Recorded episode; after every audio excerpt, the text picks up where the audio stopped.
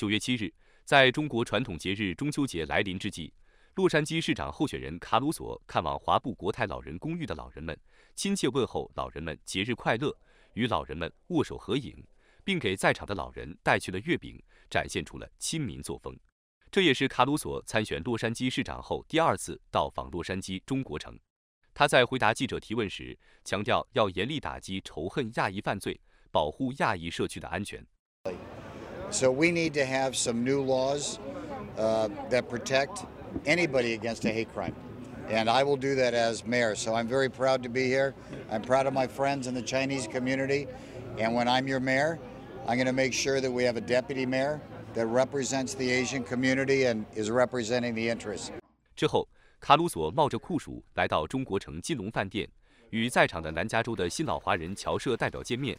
发表了提升 AAPI 社区的安全、帮助当地企业并创造更多工作岗位、为年轻人提供更多机遇、解决游民问题等方面竞选议题的演讲，并回答了部分侨社代表的提问。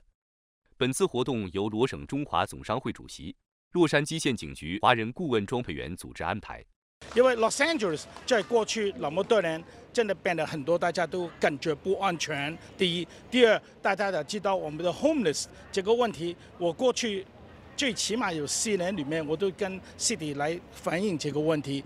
这个 Rick Russo 这一次我也跟他讲了，他对我呃承诺一定会做好这个问题。这个是我非常重视。卡鲁索表示，亚裔一直是洛杉矶重要的一部分，非常感谢华裔社区的支持。但并没有人感受到亚裔的痛，社区也不像以前那么安全了。种种问题说明仇恨犯罪已成为城市的毒瘤。